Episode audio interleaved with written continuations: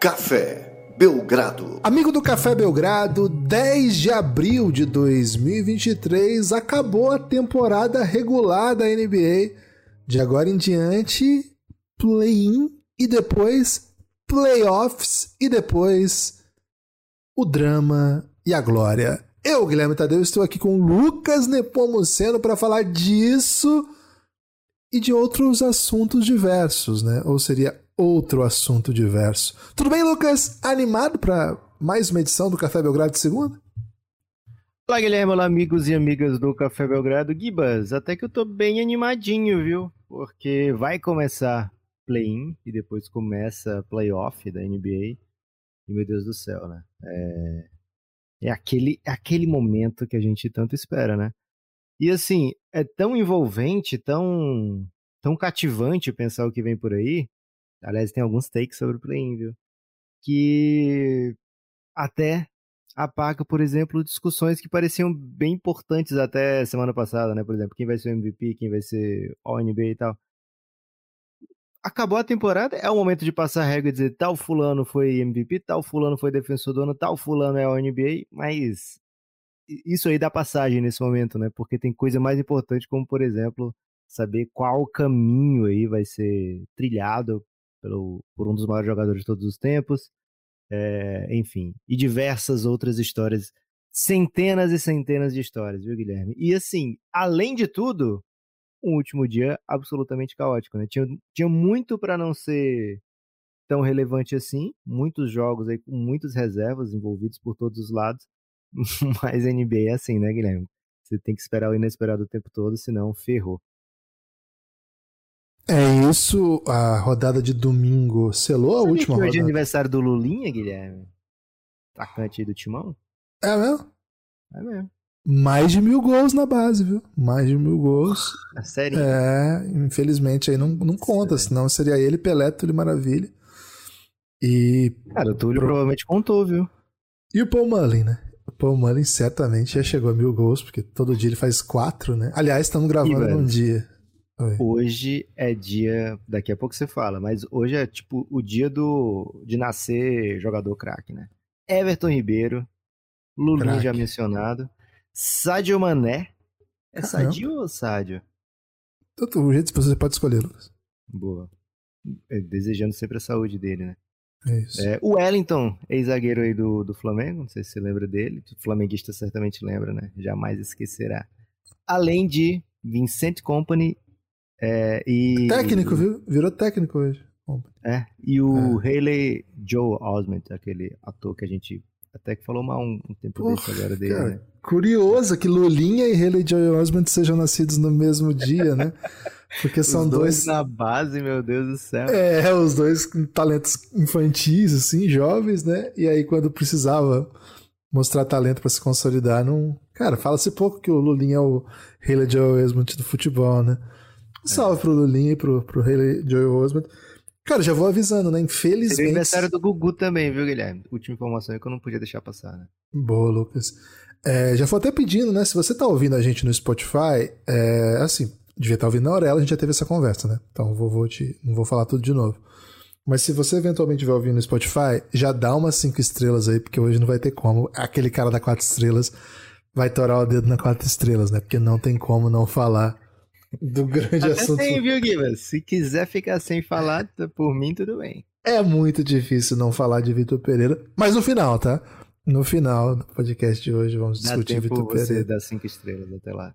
É isso, é isso. Se até lá. Tempo, a gente fala de Vitor Pereira, senão... Vai sobrar, não, vai sobrar tempo. Vai sobrar tempo. É? Vai sobrar tempo. Acho que a gente precisa falar. Estamos gravando às 9h55 da manhã. Por volta das 3 da manhã, Lucas, o Vene Casagrande postou que ele vai ser demitido, né? E o Vene Casagrande é o hoje do Flamengo, né? Não, o Vene Casagrande é um cara que todo mundo odeia, Guilherme. Ninguém, hum, né? Não é mas... todo mundo que odeia hoje, né? Mas ele acerta tudo. Cara, ele, ele falou que estava confirmado o Ângelo no Flamengo, né? Até agora o Ângelo não chegou. É igual aquela vez que o hoje falou que a primeira escolha não ia ser o banqueiro. Até hoje era, né? Sobretudo com os jovens talentos, né? O negócio dele é mais os, os adultos mesmo. É... Não é esse cara que o Diego foi dar um esporro nele, público, lá no, no Mengão? É isso, é o cara das minhas verdades. Por isso que eu tô te falando. Ele não é hoje, velho. Já pensou você ser o cara das minhas verdades, cara? Um salve aí pro Vene Casagrande. É, então, ele deu essa notícia, né? E, então a gente não sabe se ela vai ser confirmada pela manhã, pela tarde, ou se ela vai ser desmentida, né, ao longo do dia. Então, se você estiver ouvindo e já souber o que aconteceu, peço desculpas, mas a gente tá gravando sem saber. Mas antes de falar disso, né? É, isso ainda é um podcast de basquete, né? Ainda é um podcast Boa. de NBA. E estamos diante do play-in, né? Eu sei que muita gente pediu esse tipo de conteúdo, né? Até mais do que eu esperava, pra falar a verdade. Então, já peço aí as cinco estrelas, viu? Hoje vamos precisar das suas cinco estrelas, porque quando rola futebol, o pessoal já sabe o que acontece aqui. Lucas, é, começo. Assim, a gente vai ter um, um projeto aqui para falar dos times que não, não chegaram sequer a play-in. Mas hoje, como é um final de temporada regular, eu acho que é um, nós somos um podcast que somos muito ligados a Luca Doncic, né? até um orgulho que nós temos. É o podcast que mais fala do, do Luca fora do. Cara, fora da Eslovênia, porque eu nunca ouvi né, os podcasts eslovenos. Mas certamente é um dos podcasts do mundo que mais fala de Luca Doncic. E há muito tempo. E esse final de semana, acho que é uma das histórias mais tristes envolvendo o Luca chegando na NBA, mais patéticas, mais ridículas que foi essa reta final aí do Dallas Mavericks. O Dallas, há um tempo, né, mais ou menos uma semana, percebeu que não ia dar.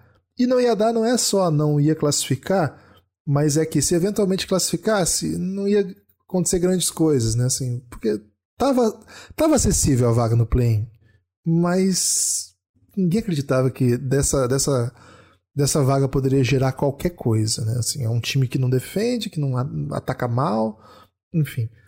É, e aí eles tentaram já há um tempo, né, já uma semana e pouquinho, dar um shutdown aí no Luca e no Kairi, como fizeram com o Damian Lillard, né? E o Lucas se rejeitou, né? essa foi a informação. O Lucas rejeitou a fazer isso, se rejeitou. Se rejeitou ou rejeitou? Negou. Se rejeitou não existe, né, Guilherme? Se rejeitou é tipo. Hum, hum, a pessoa não se aguenta mais, é coisa de adolescente. Mas será que não é adolescente? Se negou a fazer isso, existe, né? Se negou a fazer isso, se. É. Acho que não existe, não. Enfim, é, dormi pouco, viu? Essa, essa noite fiquei acompanhando os tweets aí do Veneia até tarde. aí posso estar um pouco confuso do raciocínio. Cara, você tem que juntar dois ou três tweets dele pra dar uma verdade inteira, velho. Pra que, que você fez isso? Pô, o cara é, o cara é, o cara é esse nível de relevante, velho. Ele tem uma, é, esse, esse, esse impacto cultural. Então, o Luca continuou jogando e o time continuou perdendo, mas ganhou uma meio que não era para ganhar, que era contra o Kings, né? E aí chegou na situação do sábado, o time enfrentar. Foi na sexta ou no sábado isso? Na, Cara, no sábado. pouco importa. A temporada é, delas não acho que importa sexta. mais, inclusive. Enfim. É, mas o Luca importa, né? E aí o. O time do Dallas basicamente obrigou o Kidd, Jason Kidd, a, a tirar o Luca, né? A, a, direção, Mike Cuban, obrigou a tirar o Luca depois de 12 minutos, que não que ele jogasse só um quarto é, e ele jogou só um quarto, o time perdeu e foi um jogo bem bizarro, assim, contra o Chicago. Ele voltou pra meter uma bola, né, no segundo quarto e isso aí. Foi. E é, era um jogo chave para as pretensões do Dallas, a gente já falou disso aqui, mas vou falar bem rapidinho, qualquer... se você ficou confuso, manda uma DM aí que a gente explica melhor. Mas o Dallas precisava perder esse jogo para ter mais chance de confirmar ter uma escolha esse ano. Se perdesse, ia ficar bem mais complicado. Se vencesse, no caso, né? Ele ia ficar com uma situação bem mais complicada então a derrota encaminhou a possibilidade do Dallas não ter que mandar esse ano a sua escolha de draft. E aí o time fez esse, esse movimento. É, na sequência, algumas horas depois do jogo, né? É, saiu a matéria do Tim, Tim McCown. McMahon. McMahon. Não é com H? Enfim, McMahon, né? Acho que é isso. Isso. É, ele, ele postou a notícia de que o Dallas tem trabalhado com a possibilidade do Luca pedir uma trade nessa off-season. Cara, para mim isso aqui foi uma bomba atômica. O Lucas falou que isso poderia acontecer depois que ele chegou aqui. Falou isso, falou essa troca cria um ambiente pro Luca pedir para sair. E eu confesso que quando o Lucas falou isso eu achei doideira, como outras coisas que ele fala, né? Hoje mesmo ele vai falar uma que vocês não têm ideia. Se preparem aí. Mas dessa vez acho que ele se mostrou bastante correto, porque foi o que aconteceu. Sim, o Luca não pediu para sair, mas estão falando sobre isso. É um insider muito, muito bem informado lá de Dallas que tá falando isso, não é qualquer coisa. E assim, de... Ontem teve aquela exit interview, né? Com, com... Acho que nem foi isso ainda, né? Foi só uma entrevista de, de depois, mas vai acabar virando isso. E o Luca falou que sabia do que a direção estava querendo e que não, não quer falar disso porque já não está pensando mais nisso. Mas, no geral, a declaração dele, que não repercutiu como repercutiu essa, foi: Estou muito feliz aqui. Enfim, é, muito curioso com, com o que vai acontecer. E eu, eu, Lucas, no dia, né? No, no dia que aconteceu, não lembro se foi sexta ou sábado agora, tô um pouco confuso. Foi sexta o jogo da noite eslovena, né? Acima de tudo, noite eslovena. Ah, ainda né? tem isso, né? Que é aquela Feel Love, que Eslovênia é o único país do mundo que tem Love no nome, né? E é uma noite que o Dallas exibe essa, essa propaganda de turismo da Eslovênia, né? Que é um, é um programa do governo, esse I Feel Love Eslovênia. Agora, eu não sei que tipo de acordo que é, né? Como é que funciona, mas eu imagino que envolva Lucas estar em quadra na noite no Feel Love. Eu acho que alguma coisa deve ter disso, né? Mas enfim. É, mas no dia eu fui muito ativo no Twitter, né? Mais no pessoal até, mas no, no Café Belgrado também, dizendo assim que, para mim, Xingou que... muito no Twitter, Guilherme? Xinguei muito no Twitter, excelente. Esse tipo de move afasta o Luca. E não é assim, ah, meu Deus, o Luca tá bravo porque o time tá tancando. Não é isso, velho, mas é um, um tipo de bagunça, um tipo de desapreço por qualquer nível de organização, por competitividade. Lucas, você é um Alá Madrid, você acompanha o Real Madrid. O Real Madrid não faz essas coisas, né? E essa é a cultura do Luca. O Luke é do basquete iugoslavo, ele é filho de um sérvio, criado na Eslovênia até os 12, jogando bola no, jogando bola no basquete iugoslavo, um dos basquetes mais competitivos de cultura mais vitoriosa do mundo. Aí, aos 12, ele chega no Real Madrid e ganha tudo. É, ele, no primeira temporada dele na NBA, algumas, alguns meses de NBA, ele dá uma declaração assim, pô, eu perdi mais jogos aqui na NBA do que eu perdi minha carreira inteira no, no Real Madrid, isso tá muito ruim, né? Então, assim, esse tipo de coisa é um, é um vaza-luca. É assim, tá, é um tipo de franquia que se constrói a partir de derrota, que aceita a derrota e que no meio do caminho fala, ah, vamos perder mesmo. Então não é assim, ah, é por causa desse movimento que eu acho que isso empurra o Luca para fora. Não acho, acho que é pelo pacote de movimentos, né? E aí a gente tem falado muito sobre isso, então agora a gente vai para play playoff. O Luca foi finalista de conferência o ano passado e esse ano sequer vai ser um assunto pelos próximos meses. Imagina o peso que tem isso. Vou ficar muito atento, né? Vou ficar muito atento a esse assunto. Embora, como disse o Lucas, acabou a temporada, né? Então, o Dallas não é mais assunto para play-in, playoff, mas enfim, Luca Doncic sempre é assunto no Belgradão. Queria só passar por isso, Lucas. É, como, é, queria falar sobre as coisas que aconteceram no final de semana. Essa foi uma que, para mim, assim, foi bem deprimente e bem relevante para o que pode acontecer na carreira de um dos maiores jogadores de todos os tempos. Boa, Gibas. Eu confesso aqui que, assim, muito pouco para falar de Dallas nesse momento, né? Acho que desde a troca, né, deixei bem claro minha posição aqui de que o Dallas estava fazendo um monte de doideira. Essa era uma tentativa de salvar uma doideira prévia. Algo que o Mark Cuban fez lá atrás, né? Quando o Cuban não, não pagou o Nash, o Dallas refletiu pro, pro Suns, né, na sequência, no, no, nos playoffs. É, depois veio até uma temporada bem boa do, do Dallas, de MVP do, do Dirk e, e, etc. Mas aí, um pouquinho na frente, eles corrigiram, trazendo o Kid, né? Fala, pô, é, vou pagar aqui uma usina pelo Kid, não quis pagar pelo Nash. Me arrependo, vou trazer o Kid aqui, né? É, e acabou sendo bem interessante pro Dallas naquele momento corrigir, né, o, o, o que tentar remediar né, o erro do, do passado. Mas acho que o Cuba tentou de novo e acho que era uma tentativa assim desesperada, muito arriscada e com pouquíssima chance de sucesso. Acho que o Dallas piorou dentro de quadra, piorou fora de quadra. Assim, você cria um todo um ambiente propício para dar errado fora de quadra. E ressalto aqui, né? Contava com mais participação do Kairi, né? Participação ativa do Kairi para que parecesse mais dramática a situação do Dallas. O Kyrie até que não tem tanta culpa assim, assim. Pelo menos no que vazou até agora, o Kyrie tá comportado no Dallas, né?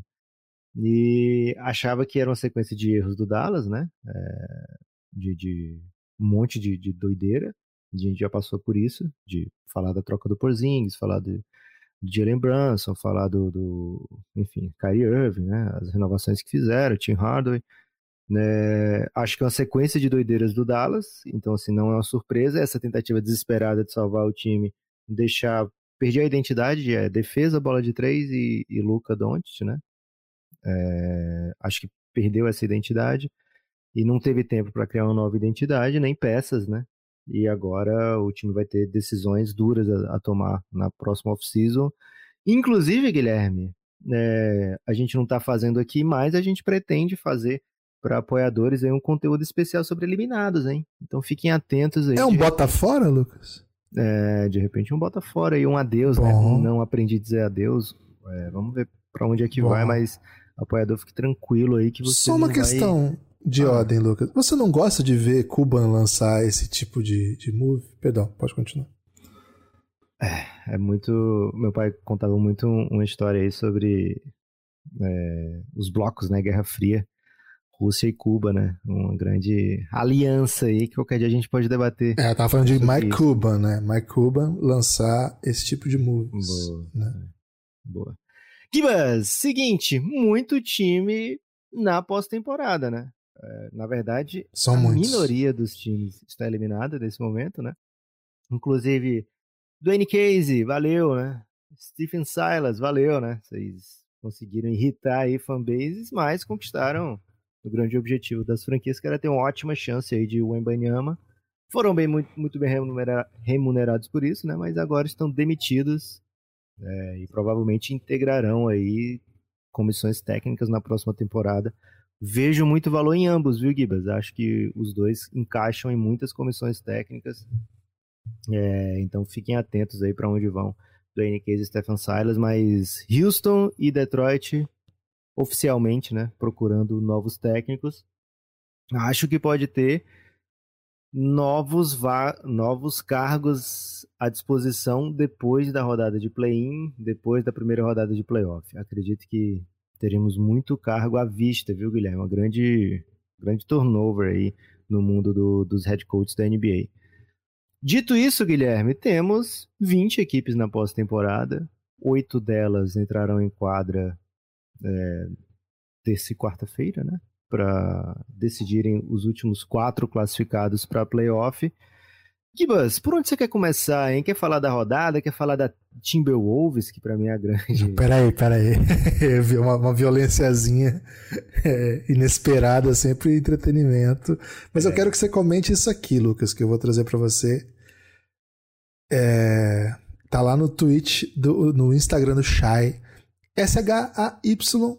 E, cara, ele tá muito bem vestido, né? Nessas fotos que ele postou, muito bonito. O Shai, não, sem, sem meme. Pra mim, o Shai é o NBA First Team. Good looking. Tanto na, na temporada, acho que ele passa Luca, né? Com essa pataquada do Dallas aí final.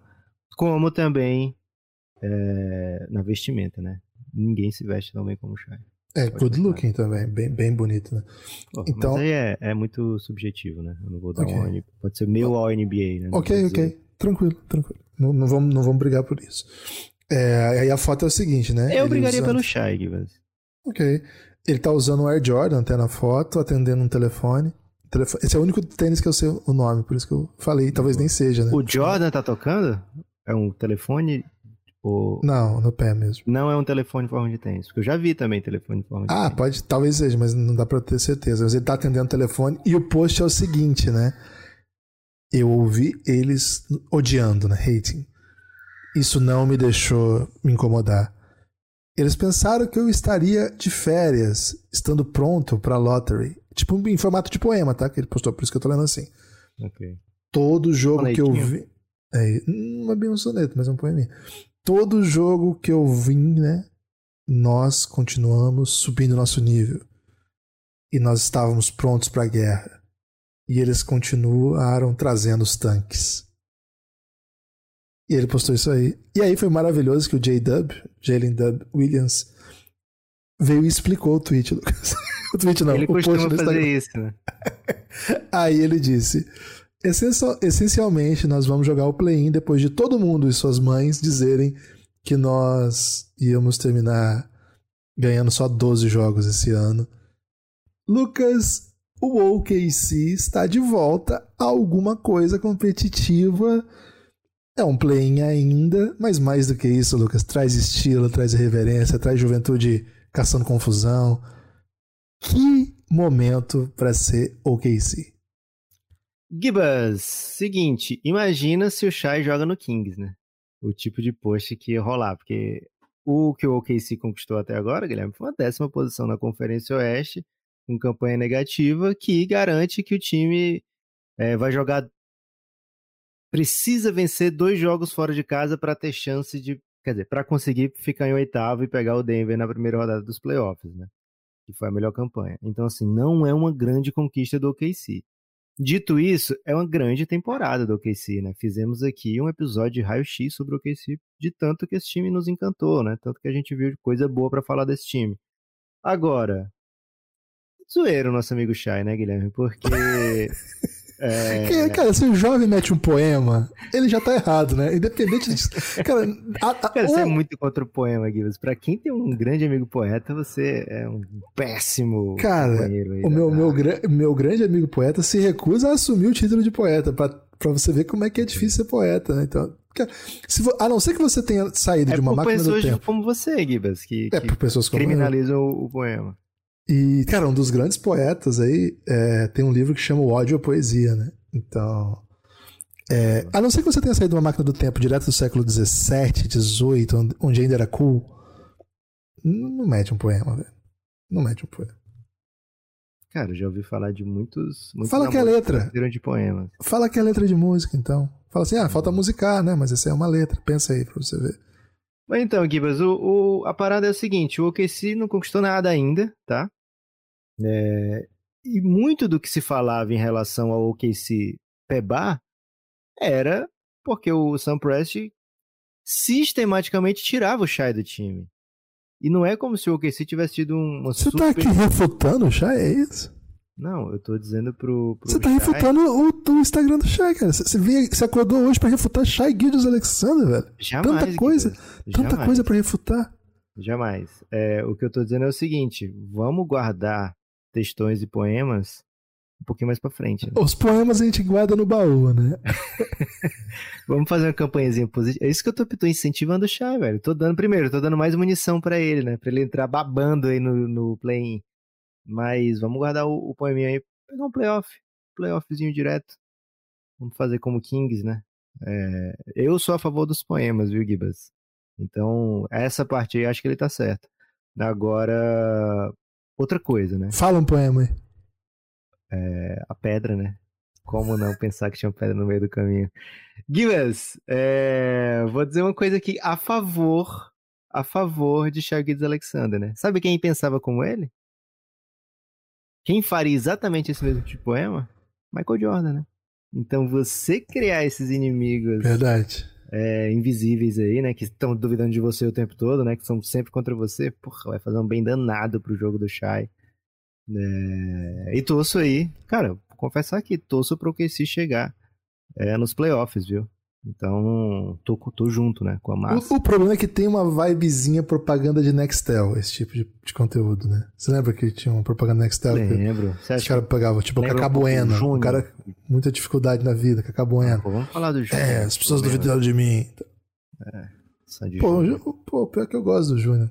Então, aí você não gosta do Shai? Gosto do Shai. Então. Mas eu disse, o, pro, o, problema é que esse move do Shai Boa. tem uma vibezinha propaganda da Nextel das antigas, né? Que era... É. Não sabe se Nextel, se, se ainda existir a Nextel, que eu não sei realmente se existe, mas se existir e quiser patrocinar o Belgradão, tamo aí, hein? Precisa. Até, até não tô temos... um pouco curioso pro seu modelo de negócio, né? Porque agora tem WhatsApp. não temos nenhuma, nenhum patrocinador na área de telefonia, né? Então estamos aptos aí a aceitar qualquer tipo de patrocínio telefônico, inclusive é, que paguem torpedo, né? Liberando pra gente mandar torpedas ilimitadas aí. Porque qualquer tipo de parceria a gente faz. Guilherme, não só de OKC se faz um play-in, né? O OKC tá no play-in, aliás, foi a grande conversa da temporada inteira, foi o, playoff play-in do Oeste. De que eu trago o meu primeiro take, tá, Gibas? Que eu queria falar de play-in, queria falar muito de play-in. Tô começando a desconfiar que sétimo lugar é melhor do que sexto. De maneira geral. Esse ah, pera aí, pera aí. Sexto, Esse Pera ano aí. temos um sexto bizarro de bom, que é o Golden State, né? Então esquece Golden State, Tá, certo? beleza. Mas depois do play-in, a gente lembra de jogos de sétimo contra oitavo. O jogo do LeBron, por exemplo, contra o Golden State, né? Que termina com aquele game winner que ele tá sem enxergar a sexta. É, A gente lembra de, de Patrick Beverly chorando após vencer a partida contra o Clippers, né? Sétimo oitavo. A gente lembra do jogaço do Pelicans contra o Clippers também. Então, a gente lembra desses times. E a tendência é que o sexto e o sétimo sejam eliminados, né? O normal é que comece playoff, sexto e sétimo, ali um 4x0, um 4x1, às vezes um 4x2, uma série bem disputada, né? Essa é a tendência, esse é o normal, esse é o, o ano médio de sexto e sétimo lugar. Só que o sétimo tá ficando lembrado por causa dessa da partida de play-in e o sexto tá caindo no ostracismo, Guilherme. Que era o lugar de sempre do sexto lugar, já era o lugar de antes do sexto lugar, era o ostracismo. Então não, não há uma, uma valorização do sexto lugar. Por isso que estou começando a desconfiar, viu, Guilherme? Com o advento do play-in, as equipes sétimo, de sétimo lugar são mais memoráveis do que a de sexto. Sem pesquisar, você lembra quem foi o sexto ano passado, do Oeste? Não, não, tava até fazendo isso aqui, falar bem a verdade aqui, pra, pra ver se eu conseguia te refutar, né? Foi aquela série do, do Golden contra o Denver, né? Foi até bem legal, mas foi um 4x1, assim, bem cachapante, né? Assim, o, o drama é se você for sétimo e refletir, né? Assim, não aconteceu ainda. Todos Não os aconteceu. sétimos avançaram. O, o perigo é não conseguir. Agora, sim, eu acho que de fato tem esse, esse carisma. O perigo é pegar um oitavo que teve um ano ruim, com lesões, coisas assim, né? Também não parece ser bem esse ano, embora eu acho que o Timberwolves tinha um pouquinho essa cara, mas a gente vai falar. A gente pode falar já do Timberwolves? Então. Vamos, vamos entrar logo nessa, nesse confronto, né? Sétimo e oitavo. É isso. É, Amanhã a gente vai fazer uma préviazinha dos jogos em si, né? Com mais cuidado, com mais, com mais tempo, vamos dizer assim. Mas acho que já dá pra dizer que. Não quer fazer hoje? Usar todo o tempo do podcast que resta pra fazer isso? Não, eu tô vendo a sua intenção, né? De evitar aí o Boa. assuntos diversos. Cara, mas. é, o, povo, o povo clama pela sua opinião a respeito dos últimos desdobramentos esportivos, né? Aí. Primeiro, primeiro, primeira coisa, então. É, Cara, o que, que aconteceu no, no, no Minnesota, velho? O que, que, que eles tomaram antes do jogo? Primeiro, né? Até, até vi um quote dizendo: pô, o Gobert, na véspera do jogo, deu uma entrevista dizendo assim. Não, o Kyle Anderson ele tem uma, uma liderança verbal bem agressiva, né? Ele fala umas coisas pesadas, mas isso pra mim tudo bem, né? Já, já, já acostumei e é assim mesmo, né? T- Cara, no dia seguinte ele dá um soco no seu companheiro de equipe. E assim, tá tudo bem, gente. O time do, do Minnesota é verdade que esperava mais essa temporada lá no começo, mas nesse momento um oitavo lugar tá bem aceitável, né? São duas chances de chegar a um playoff. E não vai dizer que o, o Minnesota tem obrigação de ser melhor hoje de nenhum time que foi pro playoff direto. Talvez o Kings. Mas o- os outros todos, né? O Memphis, o Nuggets, o, La o Lakers não foi direto, o Warriors, o Clippers, o Suns, esses cinco, eles tinham obrigação de estar aí. O Minnesota poderia brigar por estar aí, por ser o Kings do momento, eu entendo a frustração. Mas eles estão chegando no objetivo com uma boa run de reta final. Só que o time tá um barril de pólvora, né? E ali, além de. Eu nem tinha visto, eu vi hoje cedo só. O. Pô, um jogador que o tempo todo o Lucas elogia aqui o- é o Jaden McDaniels? Ou é o Jalen esse? É o Jaden. Jaden McDaniels, saindo já, né? Não é nem no jogo, é saindo pro vestiário. Ele dá um socão na parede e horas depois sai a notícia de que ele quebrou o pulso, foi a mão, né? Quebrou a mão, dando um soco na parede às vésperas de um jogo decisivo. O Gobert já deu uma. já fez um post lá pedindo desculpa, falando que estava errado. Lucas, que meio. Será que o frio faz isso com as pessoas? Gibas, o Minnesota. Cara, vou, vou ter que te refutar de novo, viu, Gibas? Tô, tô um pouco refutante hoje. Mas o, o Minnesota ele não tinha obrigação de ser melhor que esses outros times. Discutível, mas ele tinha obrigação de ser melhor do que ele mesmo, né? O Minnesota fez investimento, fez troca, é, pagou com ativos futuros, digamos assim, esse investimento para ser melhor agora, né? Então, o Minnesota encolhe a temporada em relação à passada, né? Ano passado foram 46 vitórias, nesse ano 42 vitórias. Campanha, assim, uma vitória acima de, de, de ser uma campanha de 50%, né? Se tivesse perdido ontem, terminaria com 50% na temporada. Então, não foi uma, um bom ano para o Minnesota. Aí você pode ter algumas, algumas nuances, né? Relativizar alguma coisa. Perdeu muito de Carl Anthony Towns, é verdade. É, mas foi um time que foi buscando né, é, respostas durante a temporada e em, em, boa parte dela não encontrando. Nessa reta final, depois da troca do, do D'Angelo Russell pelo Mike Conley, parecia que o time tinha encontrado um rumo, né? uma maneira de jogar, um, uma maneira de, de, se portar. O J.D. McDaniels dando um salto né? de, de qualidade, se tornando de fato um stopper reconhecido nacionalmente, né? E com um jogo ofensivo. A gente estava vendo um Minnesota um pouco mais organizado ofensivamente. A volta do Carl Anthony Towns dá um, um espaçamento é, que o time sabe utilizar muito bem, né? Tem, tem sabido utilizar muito bem.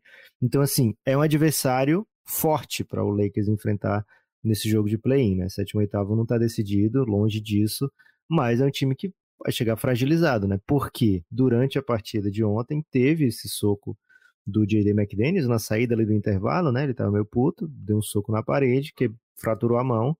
Não sabemos se joga. Se jogar, vai jogar limitado, mas o provável é que não jogue, né? Quando você dá um soco na parede, Guilherme, normalmente você usa sua mão boa, né? Você não vai socar a parede, a parede já tem toda vantagem, né? Em qualquer tipo de confronto físico. E você não vai dar uma, um soco com sua mão que não é tão forte assim, né? Cara, se, dis um... se discute muito pouco isso, mas você tá trazendo um dado que é, é real. É real, velho. Você vai lutar com a parede, você, você é underdog, velho. A realidade é essa. Você pode ser um karateca, mas a melhor coisa que você vai fazer quebrando a parede, você vai ter, assim, o, o ótimo resultado. Você quebrou a parede, vai ter que consertar a parede depois. Essa é o, o best case, né? É, e se você tá já, não, vou quebrar a parede porque eu não quero mais essa parede. Você usa uma marreta, né? Raramente você vê profissionais que derrubam parede utilizando as próprias mãos. Né? Então, quando você vai para o confronto com a parede. Não tem histórico, assim, computado, né? Registrado. Talvez tenha existido, mas não foi registrado. De vitórias humanas sobre a parede? É, talvez tenha existido, não vi. Não está registrado. Só quis, ah, só quis usar o é conceito adequado. Que, se tiver a exceção, confirma a regra, né? Ok. Se não tiver, a regra já está confirmada automaticamente, né? Mas se tiver a exceção, confirma a regra. Aliás, quem Agora eu fico pensando. Quem inventou essa parada é gênio, porque resolve qualquer coisa, né? Resolve qualquer coisa. O cara te refuta e fala assim: não, essa é a exceção que comprova a regra. Então, se ninguém, se não tiver exceção, a regra tá errada, né? Se você pensar desse Mas lado. pelo contrário, tá mais que confirmada, né? Porque você tá vendo, né?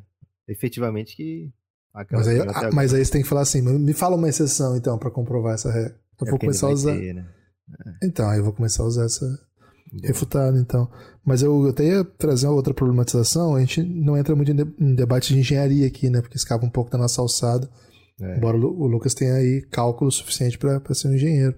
Fiz um ano de engenharia civil, hein? Eu tenho, eu tenho essa informação. E, Lucas, eu acho até um pouco perigoso se o humano vencesse a batalha contra a parede, né? Dependendo aí do, da relevância da parede na estrutura do edifício, ele pode, mesmo vencendo, perder. Só queria trazer esse, esse comentário.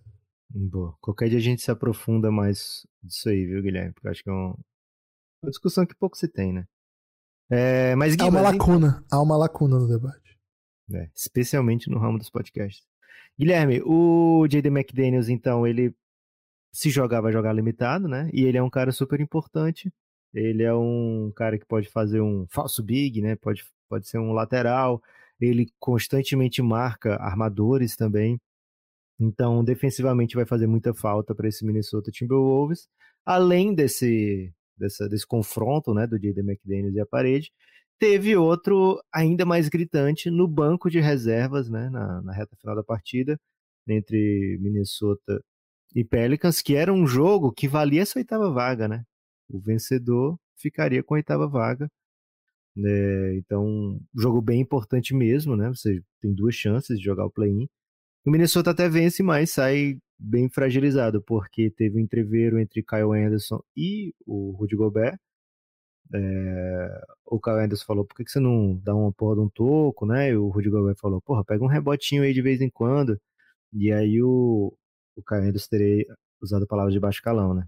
E o Rudy Gobert aparentemente sentiu muito, né? Ele já vinha sentindo, o Guilherme até trouxe a informação aí da, da entrevista antes. Quando você dá uma entrevista falando sobre um assunto, Guilherme, que normalmente não é assunto de entrevista, ah, o Kyle Anderson tem um, uma liderança agressiva. Por que, que ele faria, falaria isso se o Kyle Anderson não tivesse alugado apartamento na mente dele, né? É... Ou até mais do que apartamento, não. Torre Eiffel né, na cabeça do, do Rudy Gobert. E aí, da, dessa vez, foi um pouco longe demais pro Gobert.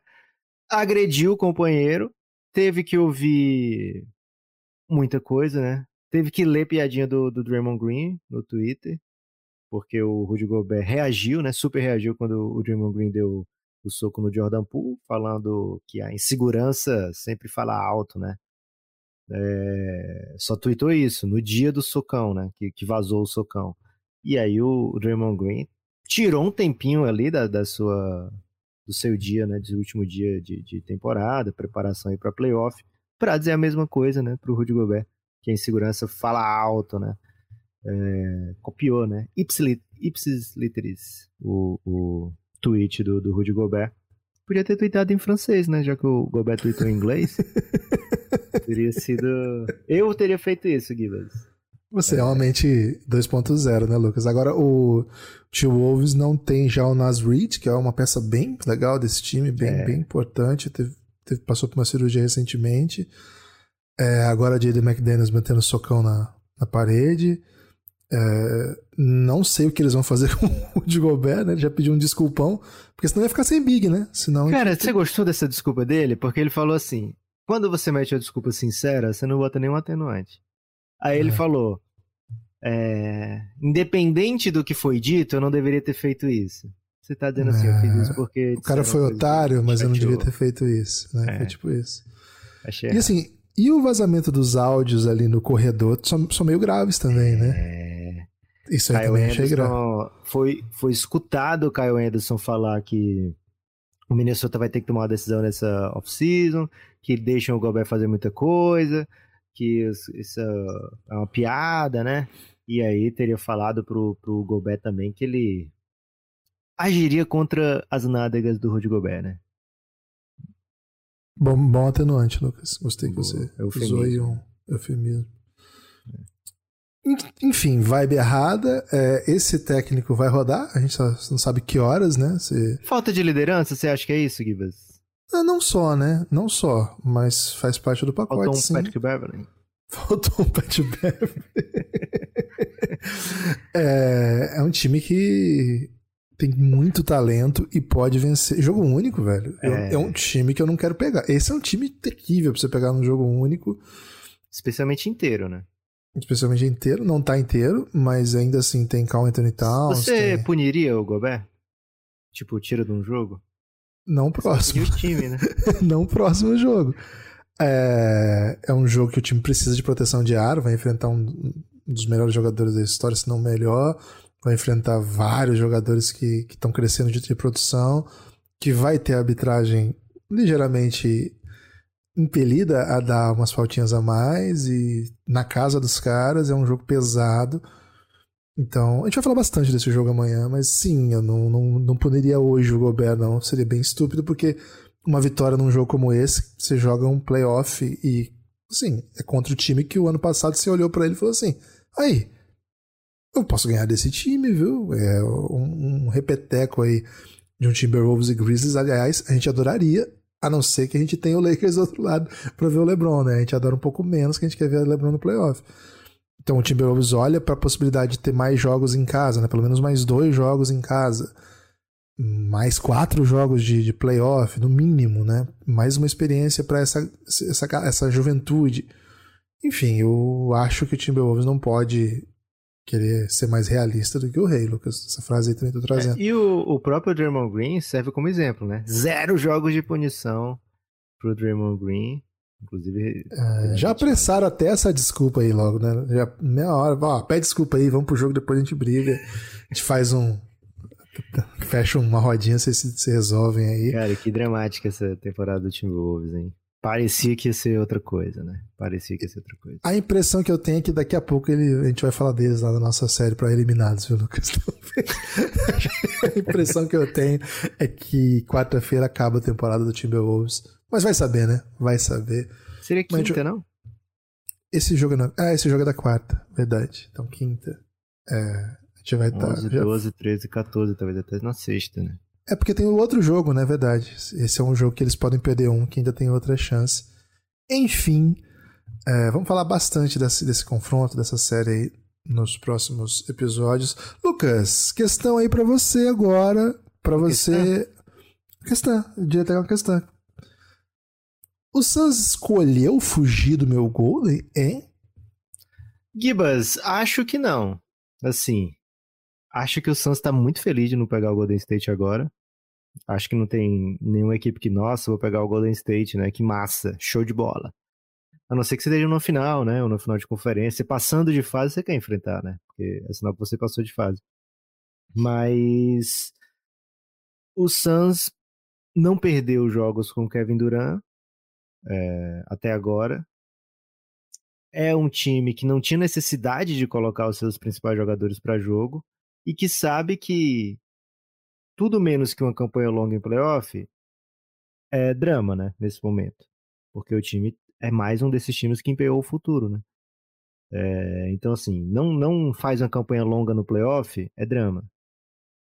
Para o Suns fazer uma campanha longa no playoff, o Suns precisa desses caras inteiros, né? Porque o banco do Suns é bem é bem contado, digamos assim, né? É um, é um banco que não oferece amplitude, é um banco que não oferece segurança, né? Não é, ah, perdemos um o Paul George e temos o Norman Powell para segurar a onda, né? Não é esse tipo de banco, né, que o Phoenix Suns tem. O Suns tem um banco que conta com jogadores com pouca rodagem em playoff, né? É, o Suns tem utilizado jogadores que há pouco tempo atrás não se imaginava que teriam tempo de jogo constante numa temporada da NBA, né? Então é um banco comedido, digamos assim. Então não tinha para que o Suns jogar nesses últimos dois jogos com seus titulares, com seus principais jogadores, depois que garantiu o mando de quadra na primeira rodada, né? Dito isso, o Suns poderia pegar o Clippers de Kawhi, poderia pegar o Golden State de Curry e companhia, poderia pegar o Lakers de LeBron e Anthony Davis, né? É, então não, não tem um caminho óbvio, não tem um caminho fácil aqui para o Phoenix Suns. É, e acho, acho até que para ninguém da, da Conferência Oeste a gente vai acabar falando sobre isso. Mas é, não vejo por que o Suns fazer um super esforço nessa reta final e vencer esse jogo do Clippers para dizer não temos medo de ninguém, né? Pode vir Golden State, né? Então, se o Suns vence o Clippers, efetivamente, se o Suns bota o time melhor time para jogar contra o Clippers, em casa, tem uma chance boa de vencer e arcar com as consequências, né? Ou viria o, o Clippers ou o Golden State já nesse último dia, né? Acho que o Lakers não tinha mais chance de quinto lugar desde a derrota para o Clippers. Então, é, tomou a decisão consciente de que provavelmente vou pegar o Clippers. Mas tudo bem, entre pegar o Clippers e pegar o Golden State. Seria interessante, Guilherme, se fosse um jogo contra o Golden State e precisasse vencer para não pegar o Golden State. Aí que tipo de Suns ia entrar? Né? Que tipo de força máxima. Da maneira que foi, não achei que foi um, um efetivo tanking para é diferente um pouco do, daquela situação do Clippers há poucos anos, que o Clippers podia vencer e ficar em segundo e tirou todo mundo para ficar em quarto, né?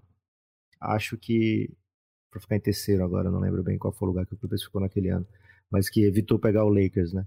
É, então acho que é um pouquinho diferente porque já estava classificado e tal, mas sim, o Suns não colocou quem tinha de melhor e colocando quem tinha de melhor, provavelmente iria enfrentar o Golden State. Então, em última análise, dá para dizer que o Suns falou: Ô Golden, meu Golden, a gente se vê lá na frente, beleza? Firmeza? Até mais. Valeu, um salve, hein? A gente vai se falando. Fato é que é pancada, o Suns não tem time para estar tá em quarto lugar, era um time para brigar pela ponta, mas a temporada não foi sempre esse time, e mesmo quando foi esse time, muita gente ficou de fora o ano todo. O Suns conseguiu aí um quarto lugar, conseguiu o mando, já é uma espécie de superação para o que foi a temporada. A temporada do Suns foi bem difícil, né? E agora ela chega com muita esperança para playoff, porque com o Kevin Durant o time não deu, não deu nenhum sinal de que não é favorito, né? Acho que o dupla negativa, hein? Deu todos os sinais de que é um favorito.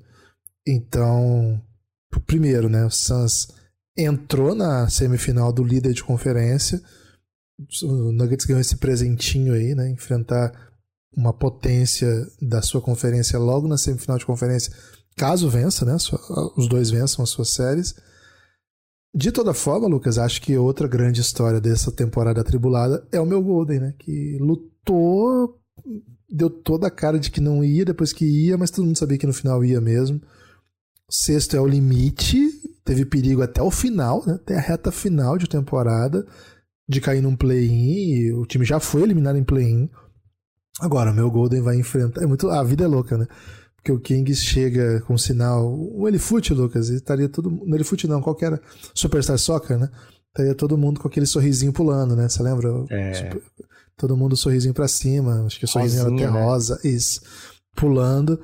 E em tese, né, o meu Golden chega meio aquela carinha, não é o sorriso amarelo, né, assim, não é o smile. Não, é o né? roxo, né? Não, é, é, um, é um pouco, não, não é bad, mas também não é excelente, né. Só que é o meu Golden, né? E o meu Golden não perde final de. não perde série de playoff. Há quantos anos? 2000 e? Pro Oeste faz, é desde 2014, né? 2014. E não perde série de playoff desde, desde aquela, aquela lesão dupla do Durando. Mas ele também perdeu uma pro, pro Kevin, né? Então perdeu pelo menos mais de uma. Mas enfim, é um time que é talhado para vencer, ainda que ao longo da temporada não tenha dado cara nenhuma de que seria campeão da NBA. Mil problemas, problemas internos, problemas pessoais, né? O Andrew Wiggins voltou agora, o Jordan Poole tomou um soco na cara, lesão para cá, lesão para lá, Curry muito tempo fora, os, os reservas aos poucos vão se ajeitando na rotação. Chegou, o Warriors chegou, ontem enfrentou ninguém, né? Enfrentou o Blazer reserva, mas meteu 55 pontos num período, né? A maior pontuação da história de um período da NBA. E aí você fala, pô, é contra o Blazers, né? Beleza, mas quantos Blazers tiveram na história da NBA, né? Um time horroroso sendo enfrentado por outro. E ele fala, meteu 55. É... E sim, nas outras, nas outras temporadas também tivemos última rodada com gente não botando ninguém em quadra. Também tivemos time metendo tanking. A história é os caras meteram no último jogo da temporada. Sim, chegamos, né? Estamos quente aí para os playoffs. Sábado já tem jogo contra o Kings. Ah, beleza, vamos ver. 55 a 27 no primeiro quarto. Metendo bola de todo canto. Um monte de craque para todos os lados. Reserva fazendo cestas. Curry jogando 26 pontos em 22 Gibas, minutos. Tem uma teoria de que o Golden acelerou muito no primeiro tempo para mandar o recado lá pro Phoenix Suns, dizendo, ó, oh, vamos ganhar aqui, vocês têm que ganhar aí também, velho, senão fudeu. Porque se eles perdem, né, se eles perdem, se o, se o Golden perde, o Lakers passa o Golden, né, e aí o, Lakers, é o Golden vai pra play-in, e aí o Suns poderia ganhar o jogo do Clippers que não faria diferença, né, então eles avisaram, ó, estamos ganhando aqui, já garantimos no primeiro quarto, agora é com vocês. E, assim, o Golden State fazer tudo que fez nessa temporada e terminar com um jogo de 157 pontos é para dizer assim pro Kings: beleza, foi legal sua run, você brincou, mas o favorito sou eu. E eu acho que é até bom pro Kings, Lucas. Acho que assim, claro que não é bom enfrentar o Golden State, mas esse cenário do jeito que vai se desenhar tira qualquer pressão do Sacramento Kings. Sacramento Kings vai jogar leve essa pós-temporada, não jogava playoff há muitos anos. Não vai, com... não vai.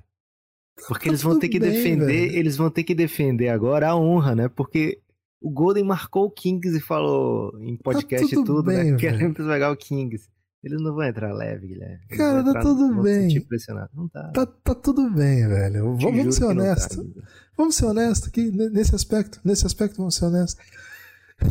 Cara, tá, tá, tá tudo bem, velho. Ninguém espera que o Kings elimine o Golden State. Se eliminar, maravilhoso, histórico, lendário, primeiro time desde 2014 do Vai Oeste. ter raio, Gibas? Você... Cara, vai ter raio? Vai ter raio? Tá maluco, velho? Vai ser. O que é mais que um raio? Sei lá, um... dois raios. Não, se... tem, que, tem que vencer um jogo pra ter raio, né? Ah, ok. vai ter, raio. vai ter raio. Vai ter raio. Vai ter raio porque o, o, Kings tem o melhor ataque da NBA e o Golden State tem uma das piores defesas que vão jogar pós-temporada. Então vai, vai ser difícil pro Golden State parar esse time. Acho que é uma série longa, viu? Tomara. Hum, Espero. Espero o primeiro jogo sábado. Essa série Mas vai ter não, não podia. prazer. A gente não pode passar do, do, do Clippers, né? A gente falou de Clippers aqui, mas teve treta também, né? Teve empurra-empurra no banco. Mason Plumlee e Bones Highland, né? Imagina, né? Buenos Island saiu tocado de outro time e já tá arrumando confusão. Já teve treta também, né? E foi vitória também, né? Parece que um, um dos segredos da vitória aí, Guilherme, é a gente se bater no banco, né? É, mas é isso. O, o Clippers vai para uma série contra o Phoenix Suns precisando desse banco e não tá tão harmonioso assim. Acho que o- muda um pouco a conversa se Paul George estiver apto para jogar. Pelo histórico, acho que não vai estar, né? É uma lesão um pouco dura aí de, de, de se, li- se livrar tão rapidamente. A gente viu o Yannis fazer isso, mas, porra, o Yannis é o Yannis, né? E o Paul George é o Paul George, já teve outras no- na, na carreira, né? Então, vamos ver que tipo. O Clippers vai leve também, né? O Clippers vai mais leve do que o Kings, por exemplo. O- E é um confronto em que duas equipes estão super investidas, né?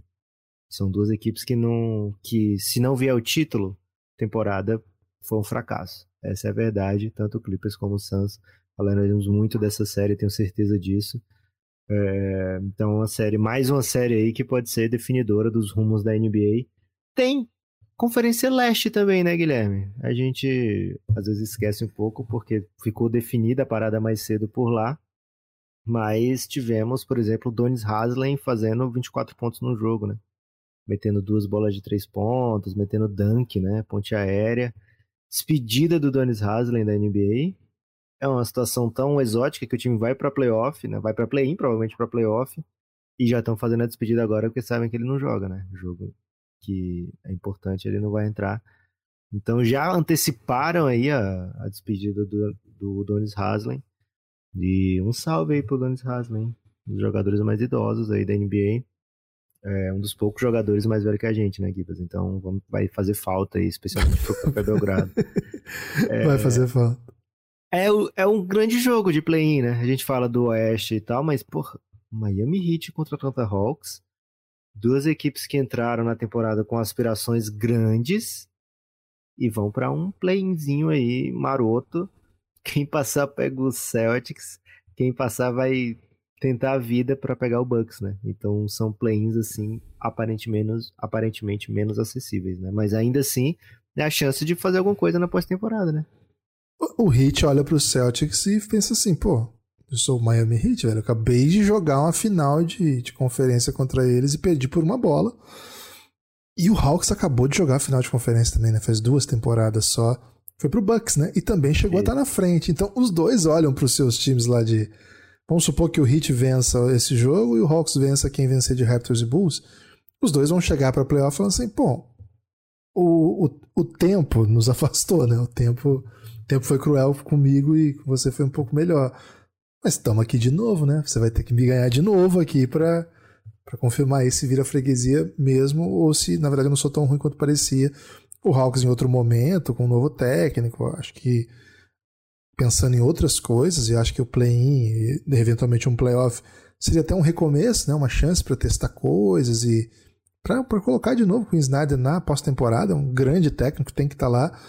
E do outro lado, o Miami Heat, esse time precisa fazer alguma coisa, né? Acho que o Heat não pensa em avançar aqui, pegar o Celtics e ser varrido. Não acho que esse é o destino do time. É um time que sofreu muito durante a temporada. Tem problema claro de chutadores, né? Um time que não mete bola Pior ataque da NBA. simplesmente não mete bola. Na, na época da, da NBA dos três pontos, é um time que não tem chutador. Tem um ou dois chutadores, mas assim, a dinâmica do time não tem, não tem volume ofensivo para o time ser bom em arremesso. E, bom, chega na temporada com algumas boas ideias, né? Você até falou do Donis Haslem batendo bola de três, esse jogo a gente descarta um pouco, mas a gente teve uma sequência aí com, com bons momentos. Defensivamente é um time que vai ter plano de jogo, a gente olha pro Spolstra e não vê assim nenhum técnico da NBA superior a ele. Então, são dois, dois projetos bem, bem legais, acho que é um das equipes envolvidas, né? Acho que são duas grandes histórias, a gente vai ter um confronto bem forte. E acho que quem perde, independente de quem for, sai como favorito pro próximo jogo, porque Raptors e Bulls me parecem bem abaixo, né? Ainda que sejam grandes equipes e tenham bons valores, Acho que o Heat e o Hawks chegam em outro, outro patamar mesmo. É, o Heat tem uma, uma arma extra que é o Jimmy Butler Playoffs, né? A pós-temporada do Jimmy Butler sempre é um negócio meio maluco. Ele se torna ali por um, por um período específico de, de temporada o Michael Jordan, né? O Jimmy Butler vira o Michael Jordan e vai jogar playoff de NBA. Por isso que a gente olha para esse jogo e eu acho muito difícil o Heat perder esse jogo. Pode acontecer. E eu acho muito difícil o Heat ser presa fácil. Pode acontecer. Mas enfim, Lucas, o leste tá bonito. Aquela série Cavs e Knicks que a gente pensou vai ter. Os Sixers e Nets, né? Agora sem aquele sex appeal todo, né? Porque todo mundo que devia estar tá lá não tá mais, né? Ah, Cara, o Ken Thomas meteu 46 pontos, hein? Salve Mas ele não joga, Thomas. né? Aí chega no jogar. jogo, ele joga 4 minutos, né? Se, se joga, né?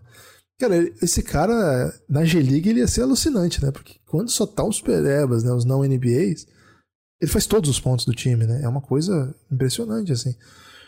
É... O Nets e o Sixers, eles têm histórias que se cruzam, mas, assim, ainda tem o James Harden, que jogou no Nets, tem o Ben Simmons, que já foi, assim, isolado, não joga mais. Então, esse confronto foi perdendo sex appeal, né? Com, com os movimentos todos. É. Mas, de toda forma, ainda é um Nets e um Sixers. O Nets chegou a pós-temporada direta, mesmo com é, uma troca que tirou seus do... duas trocas, né, que tiraram seus dois principais jogadores. Cara, se você olhar o saldo da troca pro Mavs, né, acho que o do Mavs foi 7-15, entende a troca. E se você olhar o saldo do, do, do, Nets, né, que não perdeu posição, tava até brigando para crescer, mas eu não me lembro que tá muito melhor, não tenho o saldo preciso aqui agora. Mas acho termina a temporada. Quinto, não era o Nets? Era por aí.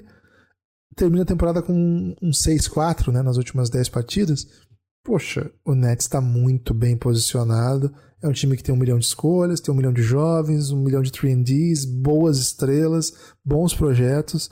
O Nets vai jogar muito, muito levinho isso aqui. Lucas, o leste tá bonito sim, viu?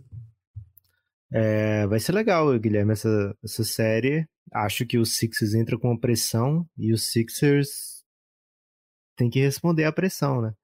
E é algo que esse Sixers sempre batalha, Doc Rivers batalha para responder bem à pressão. Vamos ver como é que vai ser nessa, esse confronto. Cavs e Knicks, a gente vai ter que falar muito dessa série aqui, porque acho que vai ser excepcional. Acho que vai ter muito fator aí. Porra, o fato do Donovan Mitchell basicamente ter sido preterido pelo Knicks, né, em relação... Assim, a sensação que dá é que o Donovan Mitchell se ofereceu bem pro Knicks e não aconteceu. Então vamos ver o que, que vai acontecer a partir daí. Falei é, tanto para pagar o homem, Lucas. Falei tanto, velho. Meu Agora Deus. é a hora do Knicks ver se vai, vai se arrepender, né? Pô, foi, vai foi se arrepender, mal. pô. Vai se arrepender. É, e tem o Raptor jogando com o Bulls. Não tô pronto, viu, Gibas? Pra dizer que o Hawks é favorito contra essas equipes. Equipes aí que não se separaram nessa temporada, né? É, o Bulls terminou com 40, o Hawks terminou com 41, assim como o Raptors. Então são equipes, assim, basicamente a mesma coisa de campanha e de valores quando você vê o, o Raptors talvez seja o menos investido, digamos assim. Né? O Raptors ainda tem projeção de futuro, esses caras vão melhorar, etc. Mas tanto o Hawks como o Bulls estão jogando tampados, basicamente, né? Estão jogando assim, já naquele, naquilo que se imagina que seja o, o ápice desses caras aqui, né? Não tem um Scott Barnes nessas equipes que a gente vai olhar e dizer, pô, mas daqui a três anos como é que vai estar, tá, né? Então, é basicamente é, o que a gente já viu aqui, né? Os principais jogadores. Trey Young, é, DeJounte Murray, né? Capella, o Bogdanovich, o John Collins. Eles têm pouca projeção de futuro comparado com a galera do Raptors, né? Que ainda tem um Scott Barnes, um Anunobi, etc. O, o Bulls, Vucevic, DeRozan, Lavigne, cara, são, são caras cascudaços, né? É, então, não, não imagino que tenha um favorito claro entre esses aqui. Acho que o Heat vai estar na pós-temporada, né? E acho que deve acontecer no sétimo, oitavo já, jogando em casa e, e pelas, pelas, pelo fato de ter essa super defesa que tem, né? É, e encontrar maneiras de jogar, especialmente pós-temporada, mas ainda assim, pro, do outro lado, tem um time que é super perigoso, né? O Atlanta, num dia que, é, que tá é, com a defesa encaixada e a bola tá caindo, fica difícil de segurar. Então vai ser. Cara, play-in tem essa beleza, né? A gente vai lembrar desses jogos. É, e é bem provável que o, o leste daqui a, sei lá, duas semanas, três semanas, a gente esteja naqueles quatro mais óbvios, né? Bucks, Celtics, Sixers e Cavaliers. Quem sabe o Knicks ali. Mas é bem provável na, no fato, no, na, na Conferência Leste que a gente esteja com esses caras todos aí. Mas o play-in tem essa beleza, né? O play-in tem essa magnitude, uma sacada genial da, da NBA, certamente. Gibas, algo mais pra gente cobrir dessa reta final caótica da NBA? Acho que tem bastante coisa, mas aos pouquinhos a gente vai fazendo as nossas séries exclusivas para os apoiadores, para os episódios de preview. Então eu queria aproveitar para convidar as pessoas a apoiarem o Café Belgrado, né? assinarem o plano de apoio do Café Belgrado, cafébelgrado.com.br, vou repetir, hein? cafébelgrado.com.br, a partir de R$ reais você tem acesso a um caminhão de conteúdo exclusivo, viu? É muito conteúdo, não é um caminhão de verdade, gente, é uma expressão. Você tem acesso a é um muito perigo, né, Guilherme? Porque as pessoas da nossa idade é, virou, acompanharam muito o, campe... o caminhão do Faustão, né? Pô, e de repente chegava caminhão, de conteúdos, né? de prêmios, né? Luigi Baricelli dirigindo o caminhão. Porra, já pensou?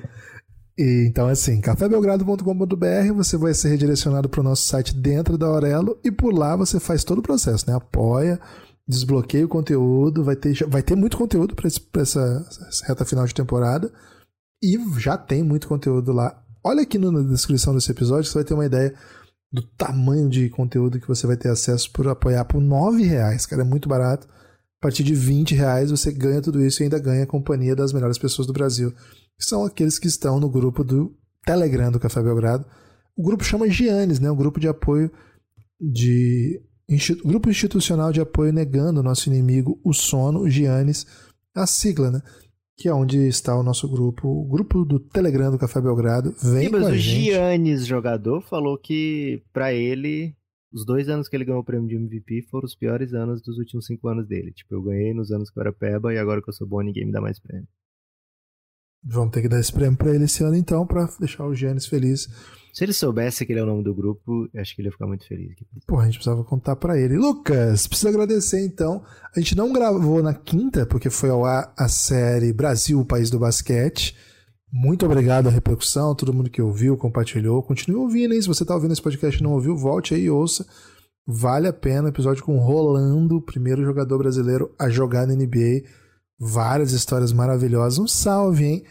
É, vou mandar aqui para os apoiadores que chegaram, então, desde quarta-feira à tarde, né?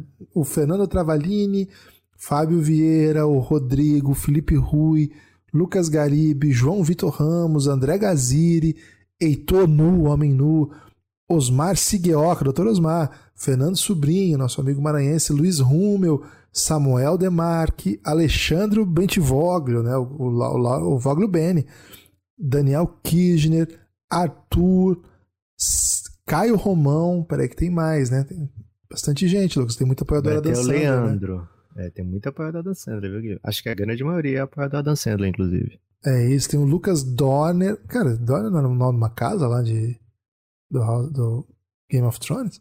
É, o Cláudio Lemos. Eu acho que ele é o príncipe de Dorne, velho. Pô, grande Cláudio Lemos. Esse é o príncipe de BH, Cláudio Lemos. Marcelo Viegas. Um salve, Marcelão. Chegando de Giannis. E o Caio Maia de hoje. Eu pulei alguém, Lucas? Parece que sim, né? Você falou Leandro Santos? Leandro Santos foi o último. Tipo, foi o primeiro. Ele foi no dia 5, que foi a quarta-feira. Ah, não, então não. Tarde. Perdão aí. Leandro Santos, então. Muito obrigado pelo seu apoio. Lucas. Falou Bruno? Bruno Giovannini? Bruno, Bruno a gente falou no dia, mas um salve pro Bruno, pra mim. Ué, o foi na quinta, no dia 6. Ah, então é, é Adam Sandler, né? Então é Adam Sandler. O Bruno, na minha opinião, Lucas, o principal analista aí do NBB hoje. Para mim, o cara que faz o melhor trabalho de análise tática. Nunca vi do nível que ele faz. Quem não segue, siga aí no Instagram, viu? Brunão, que de Londrina, hein? Paraná, Paraná Forte. Um abraço, Bruno. Ô, Lucas, Explica para as pessoas por que, que tem que apoiar o Belgradão, velho. Cara, tem que apoiar porque o, é um projeto de mídia independente, no sentido de que somos apenas eu e o Guilherme para fazer tudo, né? É, e mais muito dependente no sentido de que sem esses apoios a gente não conseguiria fazer esse tudo. E esse tudo a gente quer transformar em ainda mais, né, Guilherme? Então, apoie o Café Belgrado, ajuda o projeto a se manter e, em troca disso, a gente vai te dar conteúdo, né? Conteúdo exclusivo para apoiador, aquilo que a gente faz de melhor, que é podcast. Imposto de renda eu faço de melhor também, viu, Guilherme? Mas infelizmente não dá para botar no plano de apoio. É... Então, você a partir de nove reais já tem acesso a todo o conteúdo de áudio, mas se você quiser vir para nossa vida, né, para o nosso dia a dia, para o nosso telefone mesmo, para o nosso Telegram, vem no plano a partir de 20 reais o plano apoiador Insider, como alguns desses citados hoje são Insider, né? Por isso que a gente estava falando assim com tanta familiaridade, né? São pessoas que de fato vêm para nossa vida, para o nosso convívio. Então, cafébelgrado.com.br vai te levar para o aplicativo da Aurelo. Lá mesmo nesse aplicativo você consegue ouvir todo o conteúdo exclusivo do Café Belgrado. É, e se você vier de Giannis, né, de, de apoio insider, você vem para o nosso grupo do Telegram. Guilherme, você falou em caminhão de conteúdo, eu fiquei pensando, se a gente tiver um apoiador mecenas por um ano, a gente pode fazer um caminhão de conteúdo para ele, né? Um caminhão de brinquedo que dentro vai um pendrive com todo o nosso conteúdo. Ou até mesmo um caminhão com Bluetooth, né? Que já vem com conteúdo dentro do caminhão. Esse é o novo sonho a partir de agora, Guilherme. Cara, ontem é, tava assistindo. Pô, esqueci, cara... tem muitos caminhões? Cara, não muito, tem um, um caminhão. Ele, é ele tá mais na vibe Será dos animais. É cara botar um Bluetooth nele? Então, ontem eu tava assistindo é, o programa do Rodrigo Hilbert, né? Pô, e, velho. Pode fazer um caminhão de conteúdo. Cara, não é, brin... não é mentira, velho. Eu achei que era meme quando a galera falava, né? Mas ele tava fazendo pão, né? Aí, cara, ele pegou uns pedaços de metal lá. Eu não sei, ele tem todos os pedaços necessários. pra fazer o forno. Aí eu juro pra você, ele fez o forno. Ele fez o forno. Eu juro, ele fez o forno. Não, calma, vai piorar. Aí ele terminou de fazer o forno. E aí ele falou assim: Ó, oh, agora dá pra gente fazer aqui o pão aqui dentro desse, desse recipiente e tal. Cara, é um pedaço de metal, ele transformou num forno. Ele falou assim: Mas é importante a gente saber quando tá quente. Então o que, que eu vou fazer agora? Eu vou colocar um termômetro dentro desse forno. Aí pra mim foi o fim. Aí, aí eu falei, não, não. Eu, eu desisto, né? Eu desisto. É... Gui, mas ainda bem que meu forno aqui, inclusive ontem eu fiz um bolo que, meu Deus do céu, é o melhor bolo que eu já fiz, velho. É mesmo? Do que que foi? É um bolo chamado Luiz Felipe. Não sei como, Escolar? É, que, como é que chega aí. Em algumas partes do Brasil é chamado também de Souza Leão. Ah, já, já, é... já fui, já fui eu estive numa situação de experimentar esse bolo. usuário, né? Cara, cara, esse bolo é espetacular, é espetacular. Mas enfim, Gibas, é... já assisti uma vez, também achei que era meme. Uma vez só assisti um programa do Rodrigo Hilbert, só tive estômago para aguentar um, né? Uma pessoa que se odeia, assiste muitos, né? Mas, mas quem quer manter um mínimo de amor próprio, assiste só um. E ele tirou o leite para fazer a manteiga para fazer um pão com manteiga. Meu assim, Deus. Então. Ele tem muito tempo livre, né? Muito tempo livre. E assim, no fim das contas, você tem que admitir que você tá assistindo só pra ver o Rodrigo Hilbert, né? Porque ninguém vai reproduzir isso, né? Ah, eu tô assistindo porque eu quero aprender a fazer a manteiga do leite que eu tirar da minha vaca para poder fazer um pão com é. manteiga, né? Não é. Você quer ver o Rodrigo Hilbert. Né? E tudo bem e... também, né? Porque o homem é envolvente. Não, pô, o cara é bonito e sensual, né? Não é só bonito, né? Porque tem gente que é muito bonito, mas não tem sensualidade, né? Agora, tem, tem dois aspectos que eu queria trazer aqui sobre essa análise do Rodrigo Hilbert, que faz tempo que não se faz, né? Caiu em desuso. Será que ele venceria um duelo com a parede? Agora eu tô nessa dúvida, viu, Guilherme? Cara, provavelmente sim, porque ele teria feito a parede, né? Então ele saberia os pontos fracos dessa parede, né? Pô, mas a parede dele deve ser foda, velho. Mas ele sabe os pontos fracos. Deve ser uma parede intransponível. A questão, duas questões, né? É que, que eu tenho pensado muito a respeito desse, desse dilema, né? O, o primeiro, né? Eu acho que até é o fundamental é como que ele tem tudo aquilo sempre à mão, né? Pô, tem um termô... quem guarda um termômetro em casa, assim, pra, pra fazer. Pô, se você tinha dinheiro pra comprar um termômetro, uns pedaços de lata, um maçarico, pô, um forninho, velho, dá pra parcelar 10 vezes, não fica tão caro, né? Verdade. Se eu pensei um pouco nisso. Outra coisa, né? Pô, a Alcione tava no programa dele ontem, né? Alcione, velho. Alcione. Você Alcione pra fazer um pão. Ô, Alcione, vem pra minha casa. Aí eu vou fazer um pão. Pô, é, cara, até, até tudo bem fazer um pão pro Alcione, mas. Porra, um violãozinho, né? Mas você convida. Você convida. Bota ela pra cantar, pô. Pra ir cantar. Bota ela pra cantar. Você convida Pera pra aí, sua pô. casa pra cantar? Não, pra minha casa não, velho, mas é um programa de TV, né? Mas era na casa dele? Eu não sei se é a casa cenográfica dele, porque tem um maçarico, tem uma furadeira e tem um, um serrote no quintal, assim, né? Ele tem duas crianças, né? É até perigoso ter espalhado esse tipo de, de ferramenta. Essas crianças devem estar fazendo isso também, né? Devem é. fazer ótimos bolos. Mas enfim, né? Eu acho um dos homens mais bonitos e sensuais do Brasil, então qualquer tipo de comentário. Se você que... convidar um, um, Ah, vou convidar sua amiga massagista, você fala, ô, oh, vê aqui meu ombro, que eu tô ponto de tensão. Cara, quem não faz isso tá errado. Né? Não, quem não faz isso tá errado, né? Porque, pô, ponto de tensão. Se você tem alguém que pode tirar o nozinho, né? Pô, essa pessoa. Mas, mas assim, é um programa de TV, né? Entende o que eu quero dizer, né?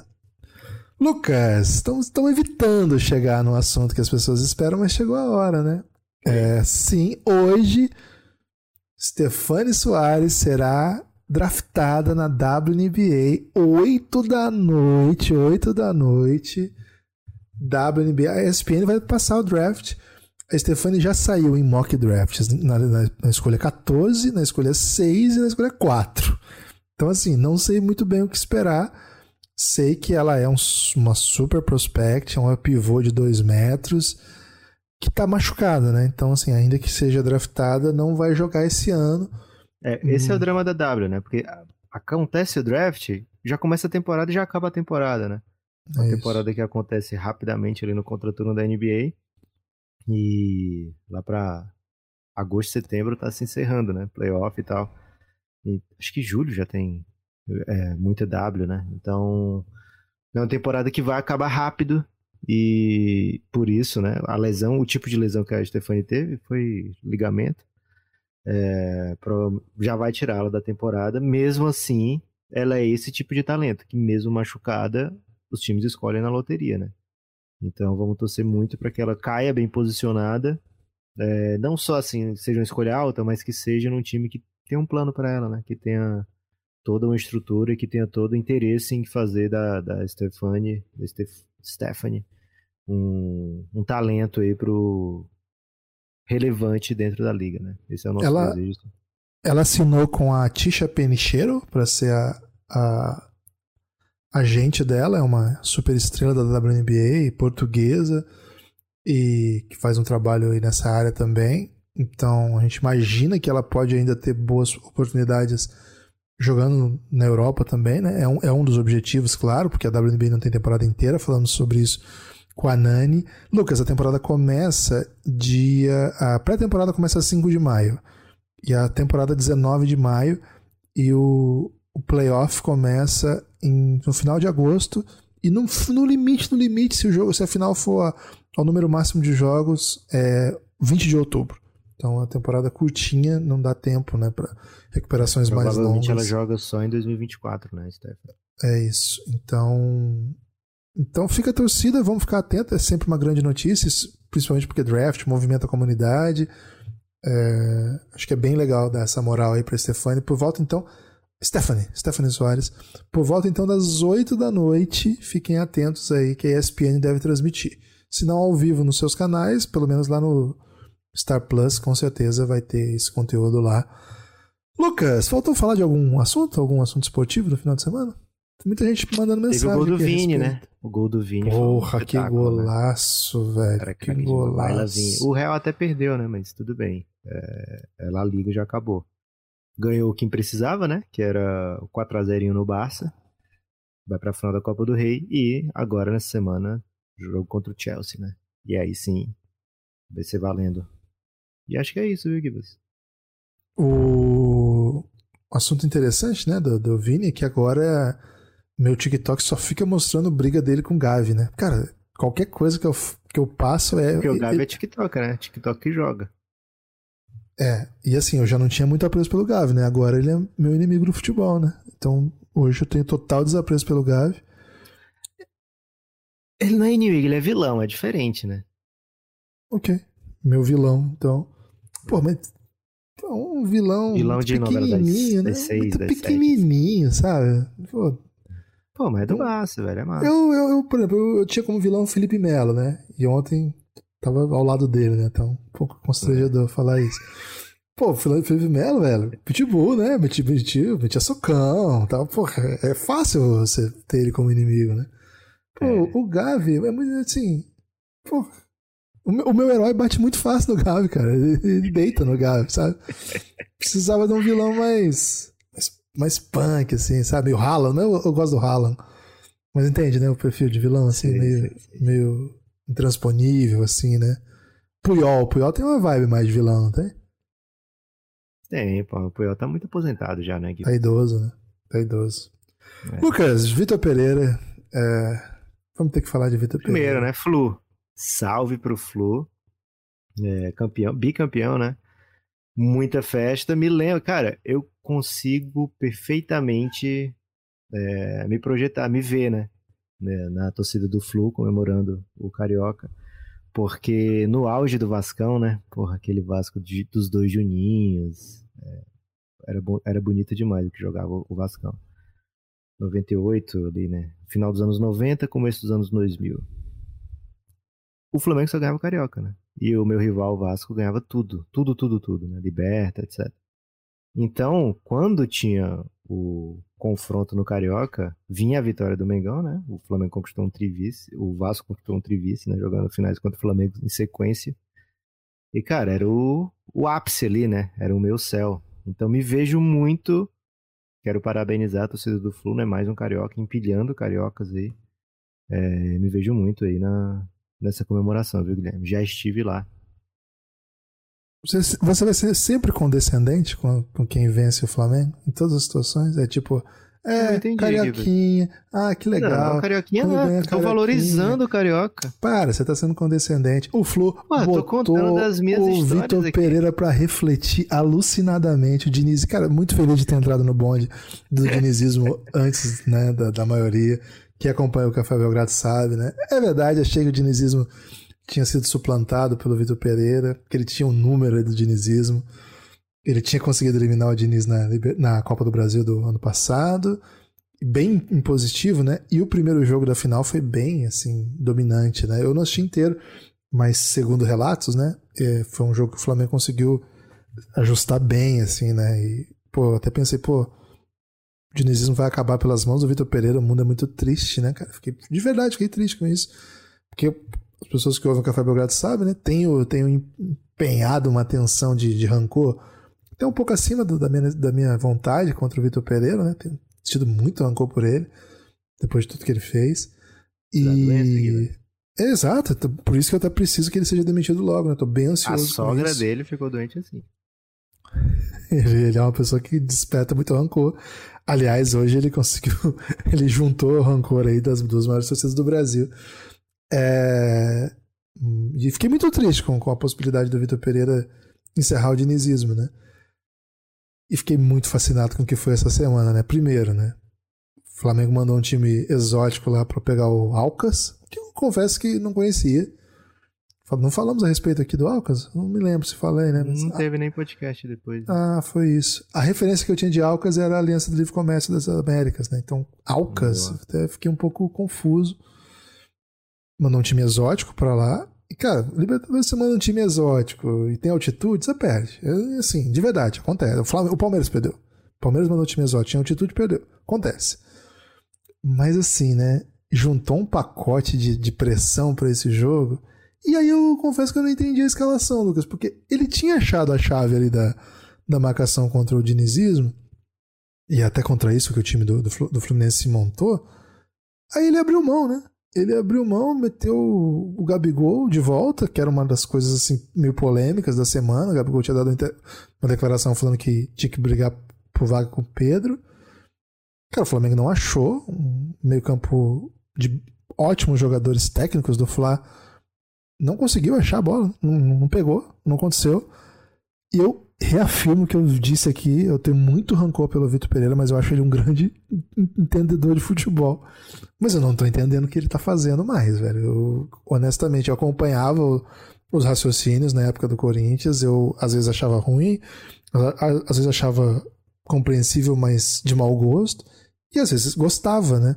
E no pacote achei que ele fez um bom trabalho, um bom trabalho, com resultados nem tão bons, mas mesmo os resultados ruins faziam algum sentido no pacote do que ele estava tentando, né? Jogava um jogo aqui ruim porque sabia que precisava do time pronto para tal jogo e conseguia vencer uns jogos meio estranhos. O Cássio pegou demais o ano passado. É, a Arena Corinthians quase não perde, mas enfim, foi um ano de resultados ruins, mas um trabalho que eu achei muito bom. E aconteceu tudo o que aconteceu. Ah, pegou e... final de Copa do Brasil e Libertadores direto, velho. Quanto tempo o Timão não tinha isso? Libertadores o Corinthians foi. Não, Libertadores direto o Corinthians foi. Mas é, não é tão incomum. Porque tem mil vagas pro Brasil, né? Mas final de. O Corinthians foi. o Corinthians foi mais longe da Libertadores desde o título, né? Agora, a verdade seja dita, ganhou dois jogos só e fez três gols. O Corinthians fez seis gols toda a Libertadores, tendo chegado às quartas de final, né? Então foram resultados muito bizarros. Perdeu duas vezes para um time que chama, chamava Always Ready. E, mas sim, no final das contas foi eliminado pelo campeão e na Copa do Brasil perdeu no pênalti, assim, num, um pênalti se entrasse era campeão. Não foi um bom trabalho. Falar que não foi um bom trabalho? Peraí. Agora, já falamos sobre isso lá atrás. E eu acho que, vendo a coletiva dele de ontem, e sim, eu sei que é sádico, mas eu vi e desfrutei, peço perdão. Não é um sentimento que eu orgulho de ter, mas sim, desfrutei. E vendo a coletiva dele, é... cara, eu não reconheço mais o Vitor Pereira. O Vitor Pereira extremamente inteligente, rápido, de raciocínio, ousado nas coisas, ao ponto de falar coisas do tipo, se eu quisesse, eu tava no, se eu quisesse escolher, eu tava no Liverpool, não tava aqui, a ponto de dizer coisas do tipo, você sabe quanto que eu ganho, rapaz? Não sei o quê. Sabe quando eu tenho dinheiro no banco? A ponto de dizer, se o Renato Augusto jogasse sempre assim, ele não tava aqui no Brasil, tava na Europa ainda, e etc, etc, né? Eu digo assim, eu sei que algumas coisas são absurdas, mas eu digo assim, com uma coragem, né? Com rapidez, com até uma arrogância, mas assim, claramente um cara que entendia muito de futebol falando e sendo confiante no que falava. Cara, primeiro, desde quando ele chegou no Flamengo, uma figura muito, muito pressionada antes até de começar a perder, né? A primeira, a primeira coletiva dele, a moça vai perguntar sobre o Corinthians e já interrompem e fica aquele clima horrível. Não, não é para falar de Corinthians aqui não. Ele não explicou a história, né? Nunca explicou a história da sogra, nunca explicou, nunca. Ninguém Só que, Porra, as pessoas só se importam com isso, desculpa, mas a não ser. A, com exceção. Não, com exceção dos flamenguistas que vivem um mundo paralelo, todo o resto do Brasil sabe o que foi essa história. Desculpa. Quem tá ouvindo comigo vai concordar. O flamenguista na época tentou minimizar e hoje já entra até no pacote, né? Ah, o cara que fez isso aí também. Ontem eu ouvi o Renato Maurício Pereira metendo. Renato Maurício Pedro. Como é que é? Renato Maurício Prado. Pereira é o Mauro César, né? São muitos caras de três nomes que cobram o Mengão. Renato Maurício Prado meteu. Cara, Renato Maurício Prado tava muito bravo ontem. É... Mas ele é, ele é tipo Cruzeiro Esportes agora, né? Ele lucra com as derrotas. Tem isso também? É. Enfim. Enfim, mas eu ia dizer, cara, eu acho que desde a pressão foi tão grande por conta desse movimento e o, o caminhar e encavalar de derrotas e o a falta de respaldo de todos os lados, né? E aí, direção, torcida, imprensa. Cara, acho que tirando o Mauro César, ninguém mais defendeu o Vitor Pereira. Velho. Ninguém defendeu o Vitor Pereira. Mauro César Pereira e Lucas Nepomuceno são os únicos defensores de, de Vitor Pereira no Brasil. Não é aí não, pelo amor de Deus. É, é onde você se coloca, Lucas. Eu só tô, só tô analisando as posições, né? Enfim, é, assim, eu falei da coletiva de ontem para dizer que o caminho dele vai, vai piorando, piorando. Ontem a coletiva dele, assim, eu vi, eu, eu, eu perdi muito com o Vitor Pereira, sabe? Eu perdi todos os clássicos, fui eliminado de muitas competições, inclusive de Campeonato Paulista, São Paulo, né? O Corinthians nunca perdeu pro São Paulo nesse século, um mata-mata, só com o Vitor Pereira. Eu vi ele nessa situação, vi ele perdendo pro Palmeiras em todas as situações possíveis e imagináveis, em casa, fora de casa, com titular, com reserva. Eu vi ele perdendo final, tendo o jogo na mão, né, o pênalti decisivo na mão. Vi ele sendo eliminado em casa. Enfim, eu nunca vi ele desse jeito. Assim, o homem tá. O homem tá desgostoso, o homem tá. Acabou, o Vitor Pereira acabou. Não sei o que, que ele vai fazer da carreira dele. Acho que é uma pena, que provavelmente não vai vir para Maringá. E eu não sei como é que vai ser, mas eu imagino, Lucas, que saindo a demissão, e eu tô muito ansioso para que saia a demissão, eu posso deixar o Flamengo em paz o Flamengo fez um belo trabalho lutando contra o Palmeiras, vencendo muitas vezes. Alguém precisa parar o Palmeiras, velho. Se o Tite quiser ir pro Flamengo, beleza. Ah, o Água Santa não dá. O. E, pô, Corinthians São Paulo também não dá. Então, assim, vai ter que ser o Flamengo com algum técnico de verdade mesmo. Então, assim, Flamengo, os corintianos estão com medo do, do Tite pra lá, né? E é curioso que os flamenguistas também estão com medo do Tite pra lá. Então, assim, cara, vai o melhor técnico do mundo. Eu quero o Flamengo agora ganhando do Palmeiras, mas eu preciso encerrar esse capítulo de Vitor Pereira na minha vida. Então, Lucas, o meu rancor, eu espero que acabe hoje e a gente possa dar um passo adiante, porque faz mal. Como disse você, Lucas, faz mal. Gibas, eu espero também que seu rancor acabe hoje, mas espero que o Vitor Pereira fique, né? Tô querendo que seu rancor acabe aí apenas. Então não vai acabar, não. Quero o seu bem, né? É, dos, uma coisa eu falo aqui há bastante tempo já, né? É, é recalque o torcedor do Corinthians saber que hoje o Flamengo é mais é, as não tem nada a ver com o Flamengo. Claro não tem, tem, nada, não tem nada a ver com o Flamengo. Se ele fosse pro. Deixei você falar à vontade, Kiva. Se ele fosse pro Remo, se ele fosse pro Maringá Futebol Clube. Ele não ia pro Remo, velho. Ele não ia pro Maringá, ele só ia pro Mas Flamengo. o problema foi para onde ele foi. Não foi para onde ele foi, foi ele ter ido. Não. Foi ele ter ido. Pô, se você não entende essa parte. Não, se você não entende essa parte, é terraplanismo. Você tem que entender, velho. Qual foi a primeira pergunta que foi barrada na coletiva? Sobre o Corinthians. Por quê? Porque o corintiano não superou, velho. Não, quem não superou foi o flamenguista ver Corinthians na própria coletiva. Se, se, você quer falar de recalque, o cara tá aqui no meu time, eu tenho que falar de Corinthians. Que, que quem perguntou foi ah, o jornalista carioca. Mas ah, não, tem a ver com. Porque não tem a ver. Velho. Não tem a ver com o Flamengo essa história. O Flamengo é o de menos. Se ele tivesse, se ele tivesse sendo Botafogo, eu estaria torcendo contra o Botafogo. Meu Deus. Kiva, se você quiser acreditar nisso, beleza, mas faz parte do pacote inteiro de ódio ao Vitor Pereira o fato do Flamengo ser hoje disparado, né? O, o, o maior orçamento do Brasil, além de até a moto se dá muito tempo, é, de ser o time mais atraente do Brasil, digamos assim, né? Muito tempo foi, o Flamengo se viu sempre assim, sem precisar de títulos, né? Como falei aqui, comemorávamos muito campeonatos cariocas. É, e hoje, com o investimento que tem, com as conquistas recentes, né? Muito doido pensar que o Flamengo ganhou duas Libertadores em quatro anos, né? É, e ser desse jeito, né? Tirar o técnico que, pô, era colocado no mesmo patamar dos maiores técnicos do Brasil, do Abel Ferreira, por exemplo, né? pelo trabalho que fez no Corinthians. É, então, parte daí, né? Agora, continuo com a mesma opinião que ele tem que ficar um ano. Ele falou de maneira muito, acho, que realista, né? Que o trabalho não começou ainda, né? Ontem. A gente já perdeu uns cinco títulos com ele, ele tá dizendo que o trabalho nem começou ainda, Guilherme. De fato, o time não tem a cara dele ainda. E como você falou, as opções que ele tinha tomado, que parecia que era a cara dele, ele não conseguiu bancar. Acho que ele não conseguiu colocar o Gabigol de reserva. Acho que ele queria fazer isso, mas ah, vai jogar a final com o Gabigol de reserva? Não vai. É, acho que ele não conseguiu não colocar e tirou no intervalo, foi pior, né? É, era melhor que ele tivesse. que ele ganhe ou perca com, a, com, as convicções dele, né? E acho que pro, você falou isso de maneira muito boa, Guilherme. O jeito que ele joga aqui, não foi hoje, né? Mas o jeito que ele quer jogar vai moer jogador como o Gabigol, como o Pedro, como o Roger Guedes, né? Não vai tirar o, o melhor desses caras porque eles querem que façam outra função. E não é que o Gabigol não tentou fazer essa função, né? O Gabigol viu ele marcando lateral o tempo todo, né? Lá na lateral de defesa do, do Flamengo ele estava lá defendendo, né? Mas ele não tem um arranque de campo inteiro. Então o Gabigol perdeu corridas ontem que eu não vi ele perder quando ele jogava do meio para frente, né? É... Dito tudo isso, abriu 2 a 0 no final. Que... Pô, mas foi contra o Keno, hein? O Keno corre, hein, velho? Não, mas no, no outro lado que eu tô dizendo, né? Quando ah, okay. o, o, Gabigol tentava atacar, ele perdia corridas, assim, que normalmente eu não via ele perder. Não de tão longe, assim, sair na frente e chegar atrás, né? Acho que ele tava muito desgastado pela função que ele fazia em campo. É...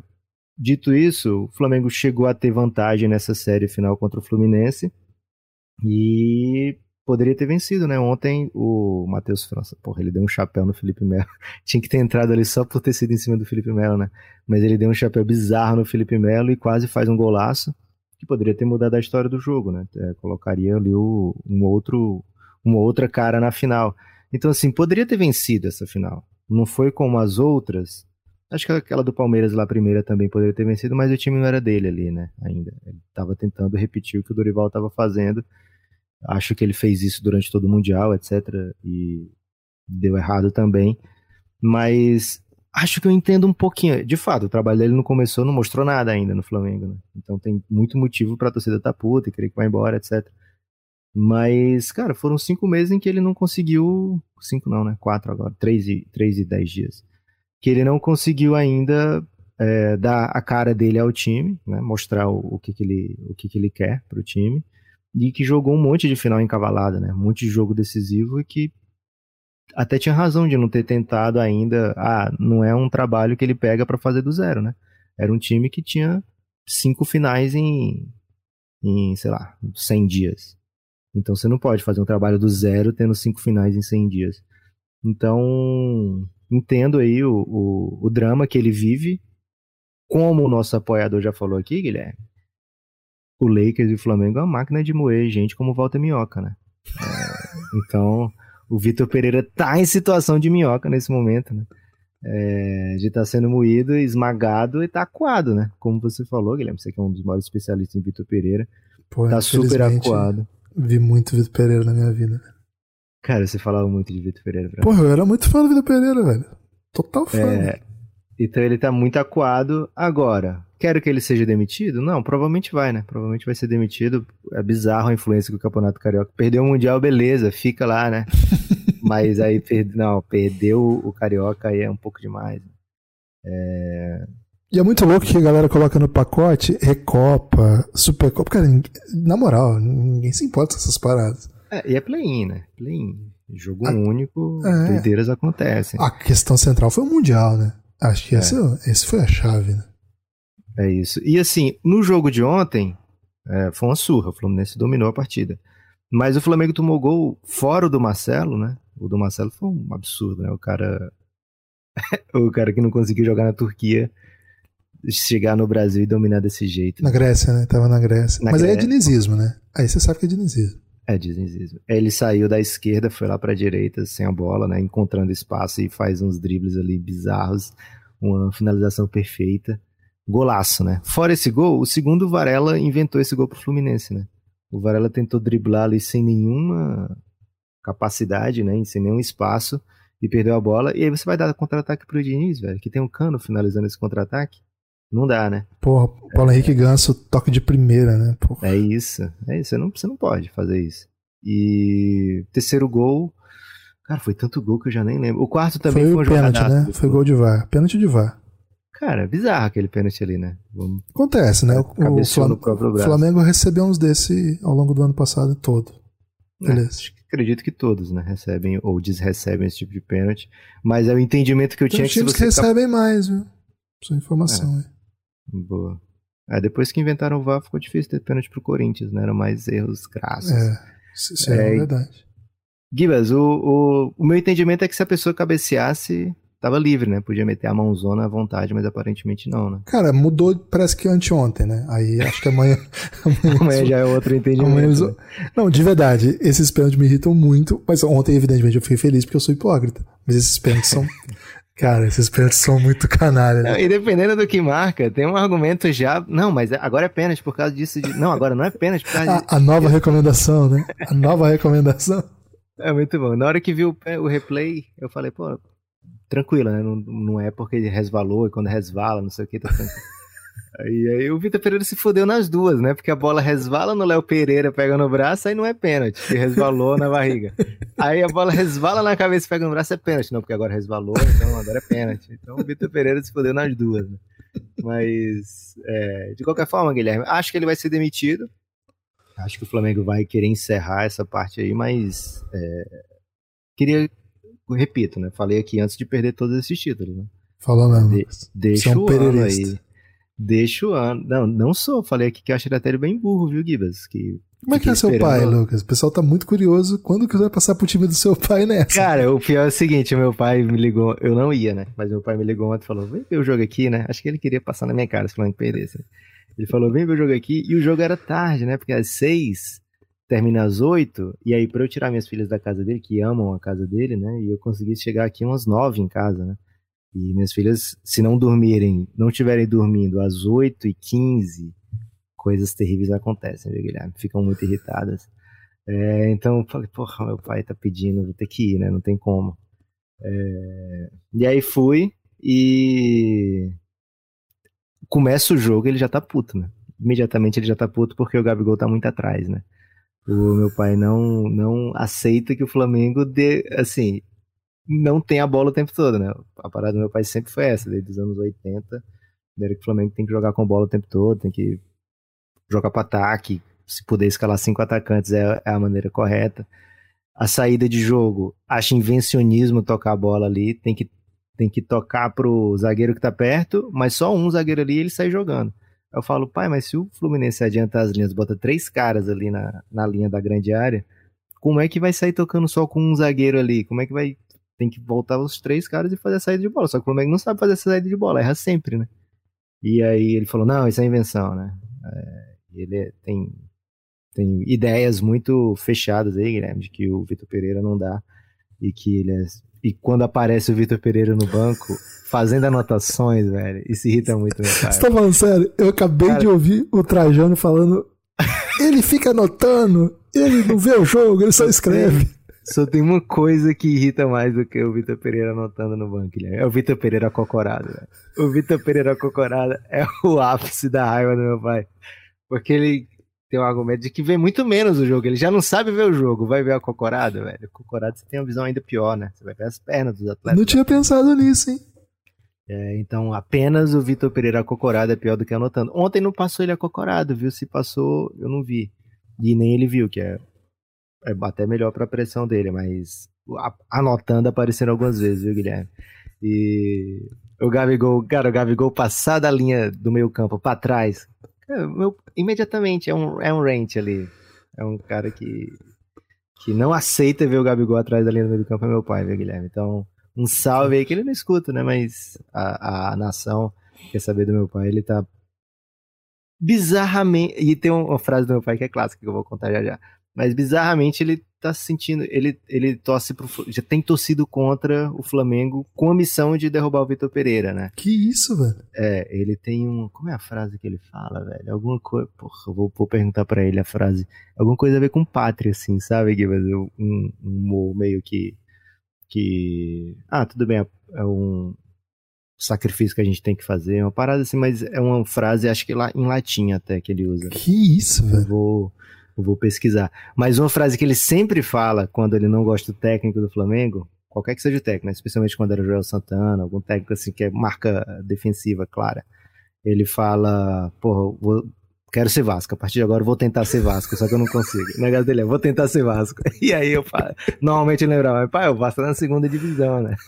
Aí ele, não, mas não quero saber, né? Mas desde que o Jorge Jesus saiu, ele tem tentado ser Vasco há muito tempo, viu, Guilherme? Teve uma breve pausa aí com o Dorival, mas é, o homem tem tentado ser Vasco aí já tem um tempo, antes do, de ser Vasco, ser cool até, viu? Ele já fala isso do Quero Ser Vasco desde os anos 90 aí, mas sempre tô sendo alucinadamente pelo Mengão. É isso, é, cara. Honestamente, assim, queria que acabasse esse, esse, episódio. Não esse do Belgradão, que também vai acabar, né? Esse eu poderia ficar aqui mais tempo, mas esse episódio aí de rancor e tristeza envolvendo Corinthians e Flamengo e Lucas Nepopop e, Vitor Pereira da minha vida. É isso, Lucas. Tem destaque final? E mas o meu destaque final vai para o Café Belgrado na Twitch, o Café Belgrado no YouTube. Fiquem atentos, porque a partir dessa semana, é, com apoio da KTO, faremos aí duas lives por semana. Então, cara, tô muito ansioso para isso aí. Vai ter é, vai ter conteúdo especial dessas lives, vai ter de tudo, né? Fiquem atentos, vai ter muita irreverência, né? Lógico. E principalmente playoff na veia, né? Play-in, playoff na veia a partir dessa semana até o final dos playoffs, duas lives por semana do Café Belgrado às terças e às quintas, então vocês não perdem por esperar, ou perdem, né? Porque sempre é bom ter uma live, então quando você está esperando, você está perdendo. Mas o importante é que você cole com a gente, né? YouTube, Twitch, a gente tem preferência pela Twitch, então já baixa o app aí da Twitch, twitch.tv barra Café Belgrado. Uma única rede social que a gente não tem o Café Belgrado, viu? É Café Belgrado lá mesmo. Então, twitch.tv barra Café Belgrado, segue o Belgradão lá, fica atento para receber as notificações.